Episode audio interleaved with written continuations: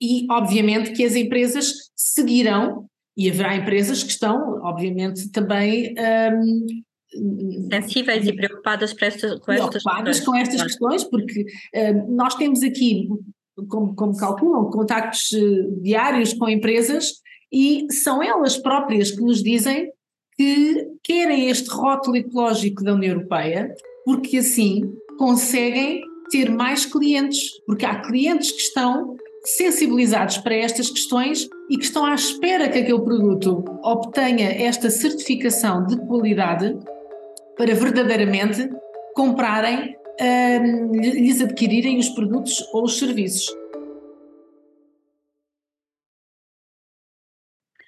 Olá a todos e bem-vindos a mais um episódio do DECPOD. O meu nome é Helena Guerra e estou acompanhada pelo Diogo Martins. Hoje temos connosco Fernanda Ferreira Dias, ela que é diretora-geral das Atividades Económicas do Ministério da Economia e do Mar e iniciou a sua carreira profissional no Ministério dos Negócios Estrangeiros. Desempenhou funções técnica superior da Direção-Geral de Política de Defesa Nacional e ainda também desempenhou funções de conselheira técnica principal na representação permanente de Portugal junto da União Europeia.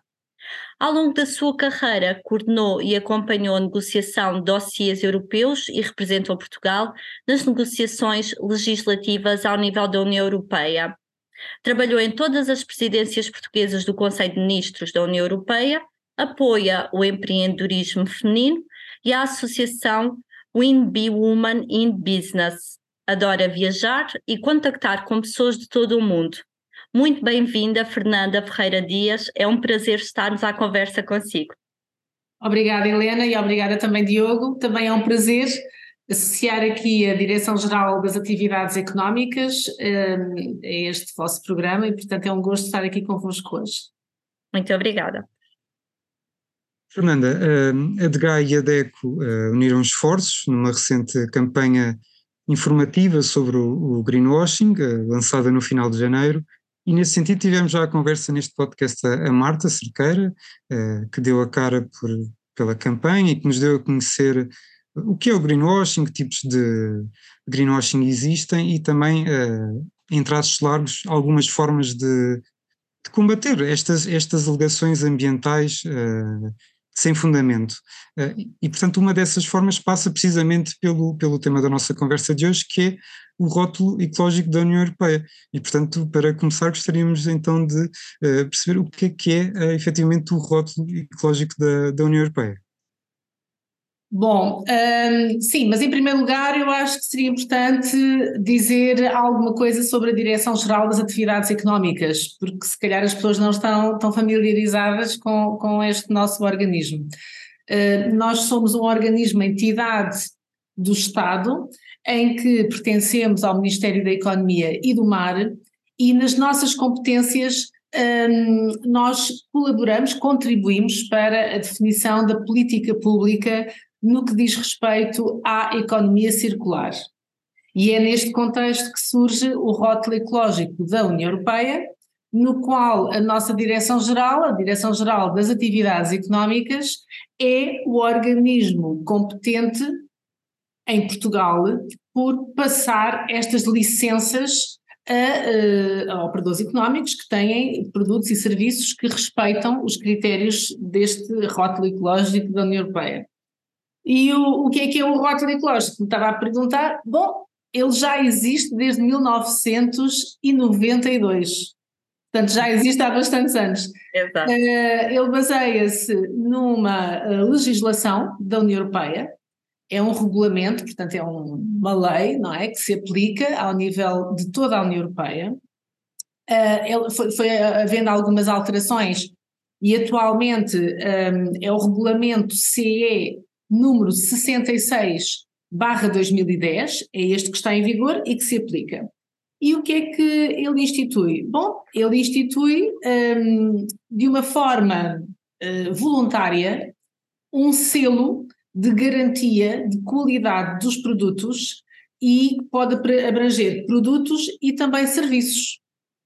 Uh, e obviamente que os produtos e os serviços passarem, cujas candidaturas passarem no crivo determinado por esta legislação, no fim elas vão ser um, garante de que esse produto se coloca num patamar superior de qualidade, qualidade em termos ambientais, em termos económicos e em termos sociais, porque estes três pilares, o económico, o ambiental e o social, são os três pilares do desenvolvimento sustentável e em que o rótulo ecológico também se encontra, digamos.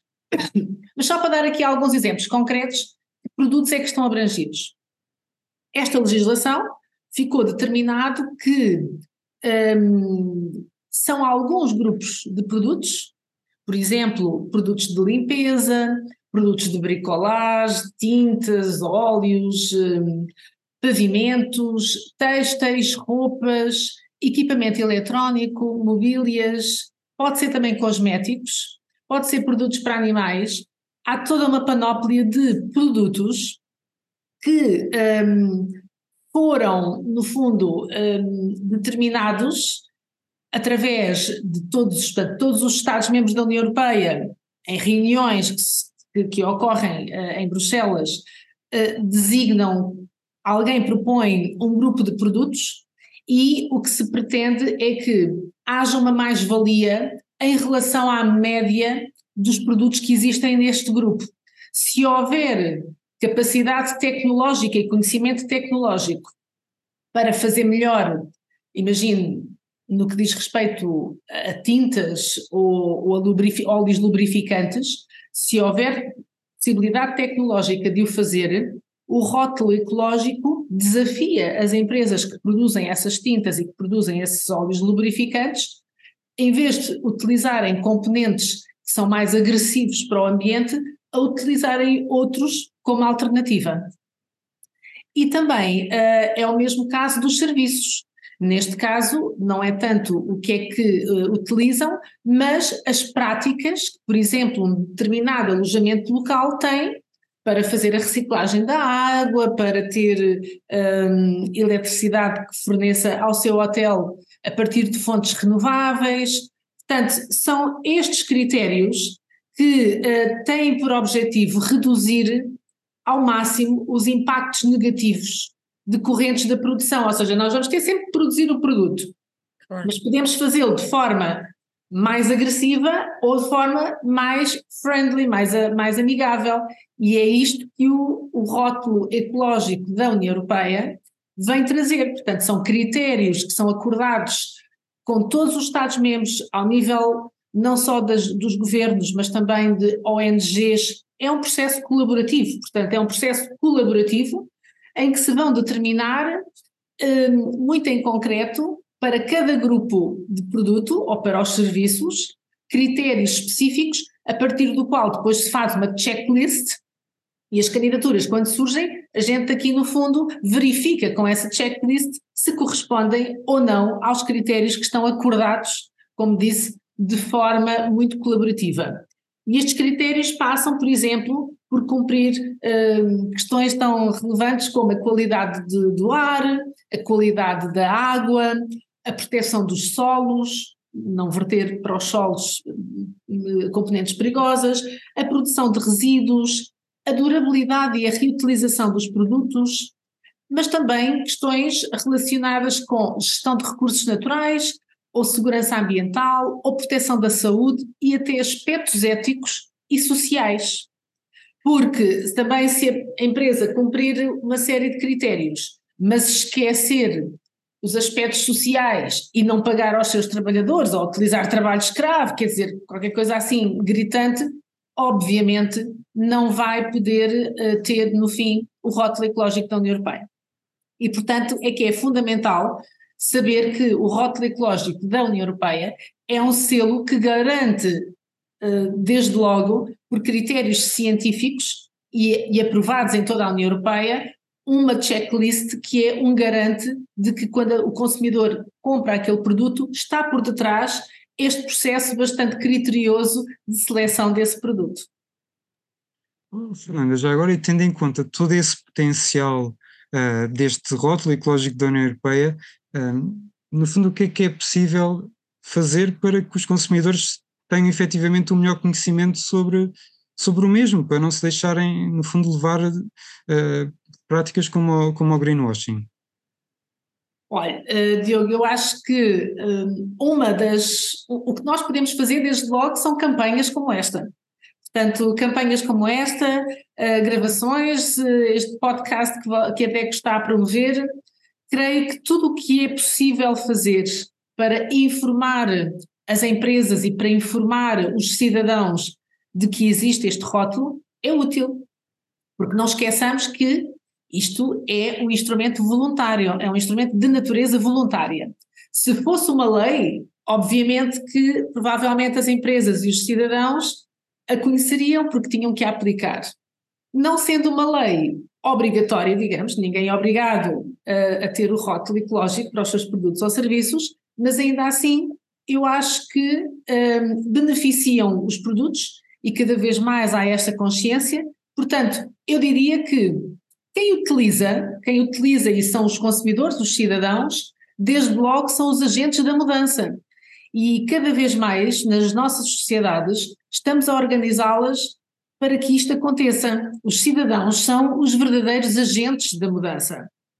E, obviamente, que as empresas seguirão, e haverá empresas que estão, obviamente, também. Um, Sensíveis e preocupadas com estas, preocupadas com estas questões, porque um, nós temos aqui, como, como calculam, contactos uh, diários com empresas e são elas próprias que nos dizem que querem este rótulo ecológico da União Europeia, porque assim conseguem ter mais clientes, porque há clientes que estão sensibilizados para estas questões e que estão à espera que aquele produto obtenha esta certificação de qualidade para verdadeiramente comprarem, um, lhes adquirirem os produtos ou os serviços. Portanto, um, aqui não basta o, o greenwashing, eh, nós temos que ver que enquanto, eh, enquanto donos de escolhas no que nós compramos e dos serviços que adquirimos, temos que ter em conta uma opinião informada e há múltiplos critérios. Nós não podemos um, ir em cantigas do género eh, este, este, produto é, é, este produto é uma embalagem reciclável ou este produto tem a, é feito de cartão reciclado, quer dizer, mas se todo o resto do produto uh, contiver um, químicos nefastos, uh, coisas que vão poluir os solos ou, ou outros, outras coisas ainda piores, não nos interessa. E é isso que é, nós temos que, que enquanto consumidores e, e enquanto um, nas escolhas que nós fazemos, temos que também ser informados a esse ponto, um, para que o processo de desenvolvimento dos critérios que foram feitos ao nível da União Europeia sejam reconhecidos também por quem utiliza.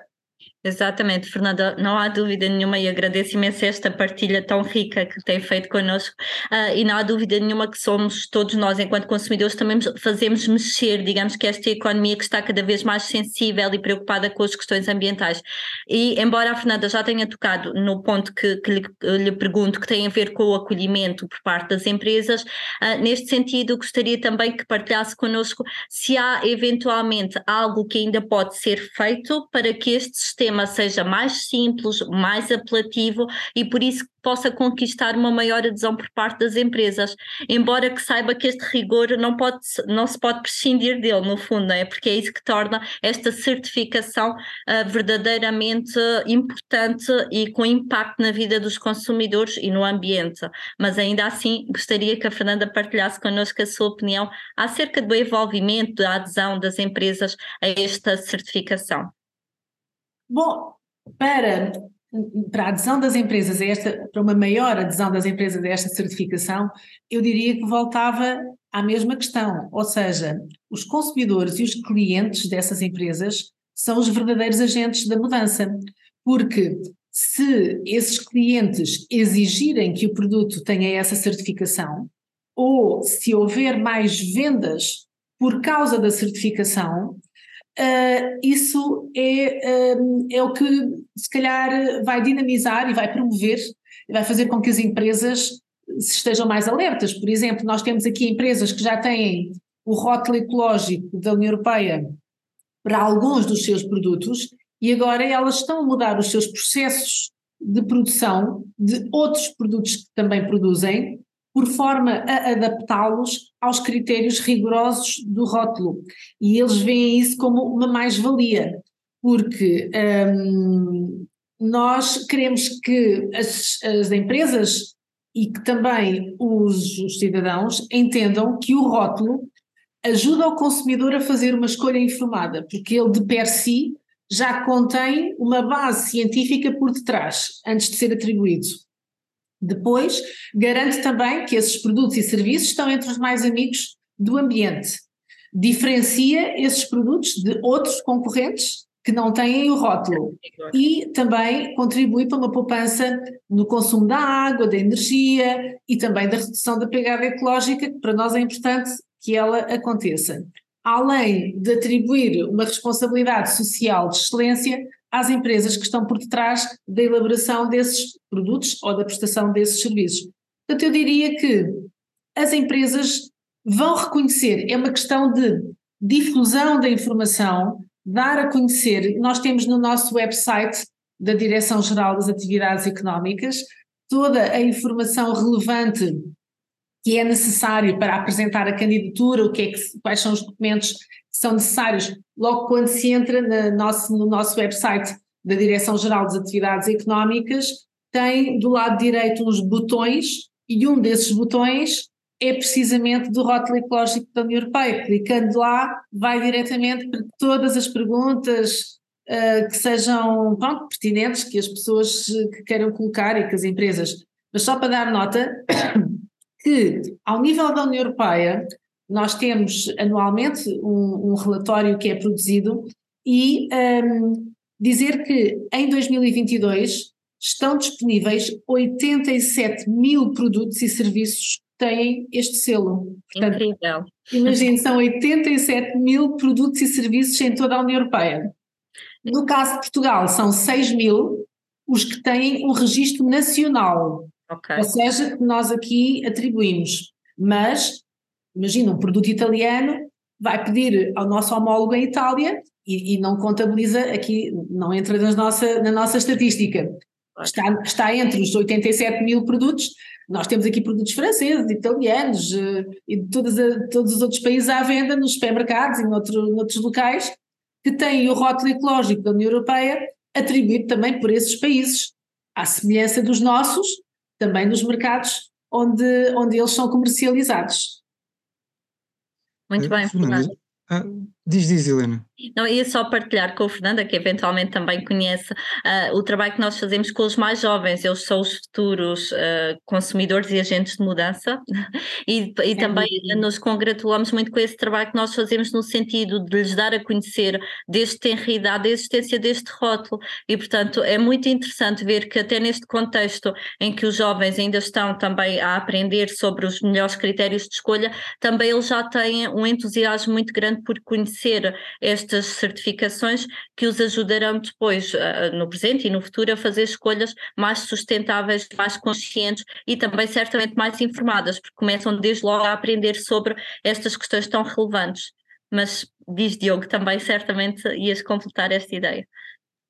Eh, a minha pergunta prendi-se mais com uma curiosidade, porque estava a falar das empresas e dos agentes económicos, e era só para tentarmos perceber se a DGAI rejeita muitas candidaturas ou não, e se essa rejeição uh, dos agentes económicos se leva efetivamente a alguma mudança de, de comportamentos por parte dos mesmos. É assim, rejeitar não, mas nós, nós não os rejeitamos, nós pedimos para completar. Porquê? Porque à partida, quando a empresa submete uma candidatura para um produto, ela já sabe, porque se informa previamente e contacta-nos muitas vezes até previamente, ela sabe o que é que tem que apresentar. E obviamente que, sabendo o que, o que, o que tem que apresentar, a, a empresa tenta preencher o, o, melhor possível a sua candidatura, porque não iria estar a fazer uma candidatura que tem dispêndio de, de tempo e, e, também tem que ser paga, mas com um valor que também está uh, definido no regulamento da União Europeia e nós aqui cobramos pelo mínimo. Um, ou seja, a própria empresa já faz a sua candidatura de forma informada. Obviamente que, por vezes, faltam documentos que não estão ou que não, que não são exatamente aquilo que nós queremos e que pedimos então à empresa para completar a sua informação, o processo, pronto, aí demorará mais, tendo em conta uh, o, o, tempo que a, que a, empresa depois vai ter que voltar a enviar-nos as informações solicitadas, mas, mas normalmente é isto que acontece as próprias empresas já estão sensibilizadas para o tema quando fazem as suas candidaturas e, portanto, não vêm ao, ao, ao, no escuro completamente, quer dizer, não são rejeitadas as candidaturas. Elas são, muitas vezes, às, eh, quer dizer, podemos lhes pedir mais elementos. É, é essa a questão. E já agora, eh, existe alguma lista eh, que seja possível consultar por parte do consumidor dos produtos que, que já tenham este produto e, e ou serviços tenham já uh, este certificado do rótulo ecológico da União Europeia? Sim, sim, claro. Portanto, como eu estava a dizer, no nosso site, uh, no site que é dgae.gov.pt, Direção-Geral das Atividades Económicas, dgae.gov.pt, aí, logo quando se entra no site, tem um botão azul do, do lado direito, tem vários botões, mas um deles diz Rótulo Ecológico da União Europeia. Clicando aí, pode também consultar todos os produtos que nós uh, já também uh, atestamos aqui com, com esse selo de, de, qualidade. E há uma panóplia de produtos que vocês vão, vão encontrar nos vários grupos de produtos que eu há pouco referi que são possíveis. Mas o, o que me estava há pouco a dizer, uh, e eu concordo plenamente, que a base não só da, da informação em termos de sustentabilidade é a educação. A educação é de facto o, a base de tudo, eu diria. Uh, não só desta, desta questão da sustentabilidade, mas a educação é também a base de um país que vai progredir, de uma competitividade que se acelera e a educação é de facto fundamental uh, para tudo na nossa vida. E aqui eu, eu reconheço o trabalho meritório que a DECO Jovem já faz e que nós aqui seguimos. Devo dizer que nós seguimos uh, este trabalho muito relevante tem feito nas escolas e até referindo o rótulo ecológico da União Europeia, temos esse feedback e, portanto, também agradeço à DECO por ser um, um transmissor da mensagem e um importante uh, difusor desta mensagem uh, e, e, que é muito relevante e que desta forma também nos ajuda a promover com, no terreno com, com potenciais interessados e com as crianças e com os jovens, que são os futuros clientes e consumidores que vão depois fazer essas escolhas. Obrigada, Fernanda. Ficamos muito satisfeitos por esse feedback também que partilha connosco. Uh, Dizer-te só, um, como quase já para terminar, perguntar à Fernanda se estas alterações recentes que todos nós, enquanto consumidores, temos vivido, portanto, a pandemia, a, a guerra e também a consequente inflação que tem um impacto muitíssimo grande na vida dos consumidores, nós sentimos-lo a cada dia, a cada momento, no contacto direto com os consumidores e a DGAI certamente também tem essa percepção e, portanto, portanto, aquilo que eu questiono um, à Fernanda tem a ver com estes acontecimentos se têm mudado, se têm, um, digamos que, provocado um impacto diferente nas pessoas face também à procura de produtos com um maior eh, grau de, de qualidade, com, com, mais, mais voltados para estas questões da sustentabilidade, naturalmente que mais um, produtos que, que possam, digamos que, obter uma poupança mais significativa junto dos consumidores, e certamente, mas qual é também a percepção da Fernanda sobre estes, estes acontecimentos e o impacto que têm tido na escolha que os consumidores fazem, essencialmente? Nós aqui temos uma importante área na nossa direção-geral que é a do comércio e somos também o organismo público que acompanha o comércio, portanto o retalho. E obviamente que nesse contexto temos muito feedback não só das empresas uh, do comércio, mas também dos clientes dessas empresas do comércio. E é verdade que cada vez mais há uma maior sensibilização dos consumidores, dos cidadãos, para as questões da sustentabilidade e, um, e, do, e, dos três pilares que eu há pouco referia do desenvolvimento sustentável. Portanto, do pilar económico, que obviamente o, o pilar económico é importante, o preço e, e o custo, uh, o pilar ambiental, saber se um, determinado, determinado comportamento que eu tenha e, que, e, e produtos que eu compre uh, são ou não uh, bons ou benéficos do ponto de vista ambiental Exato. e também as questões de ética e, de, e sociais. Portanto, nós aqui percebemos que existe verdadeiramente esta preocupação. Aqui também seguimos com, com, com, com preocupação as questões que estão a, a, ocorrer ao nível mundial, a disrupção das cadeias do abastecimento, a inflação e, e o que isso impacta nas empresas e, e, e, no, e nos cidadãos, os, os custos que aumentam da energia e tudo isso se reflete de forma negativa. Eu creio que todo esse conjunto de fatores estão também a impactar de forma muito relevante na forma como as pessoas fazem escolhas hoje em dia. E eu vejo até na, na camada mais jovem, e eu própria tenho um filho nos 20, e vejo que as pessoas nessas idades fazem escolhas completamente diferentes, por exemplo, do meu tempo, da minha geração, que um, se calhar era mais materialista e agora não. Agora preferem uh, ter outro tipo de comportamentos, uh, comprar se calhar uh, produtos em segunda mão. E na, na, e na minha geração isso não era assim, portanto, pelo menos aqui na nossa sociedade em Portugal, não era assim. As pessoas eram muito mais materialistas. E, e, e isso para dizer que acredito sinceramente que estes comportamentos estão de facto a mudar e estão a ser interiorizados pelas pessoas e pelas gerações que, que são mais jovens. Sem dúvida, concordo e absoluto também do contacto que temos com os jovens, temos essa percepção também que há uma maior uh, sensibilidade para as questões ambientais e eles próprios são a voz dessa mensagem. Para terminar, Fernanda, sem antes também perguntar, no fundo já partilhou muitas ideias, mas uh, em última, uh, como última mensagem, uh, perguntar o que é que, no seu entendimento, a DEC e a DEGA ainda podem fazer para uh, ajudar os consumidores a identificarem mais facilmente os produtos e também os processos através dos quais os produtos e os serviços são feitos e são disponibilizados ao consumidor. Bom, eu acho que, sobretudo, as campanhas de sensibilização e de informação é o que, uh, o que se pode fazer mais, e está, isto é um trabalho que não se esgota, portanto, estamos sempre a fazê-lo. Uh, aqui na nossa Direção-Geral, na Direção-Geral das Atividades Económicas, em todas as ocasiões que nos é permitido, nós fazemos a, a, a difusão, a divulgação desta informação. Uh, também já fizemos com câmaras municipais, com, com associações, e não apenas com empresas, aqui também convosco, com a DECO e com os consumidores e os, e os membros da DECO. E, portanto, as campanhas de sensibilização, eu diria que são um fator importante.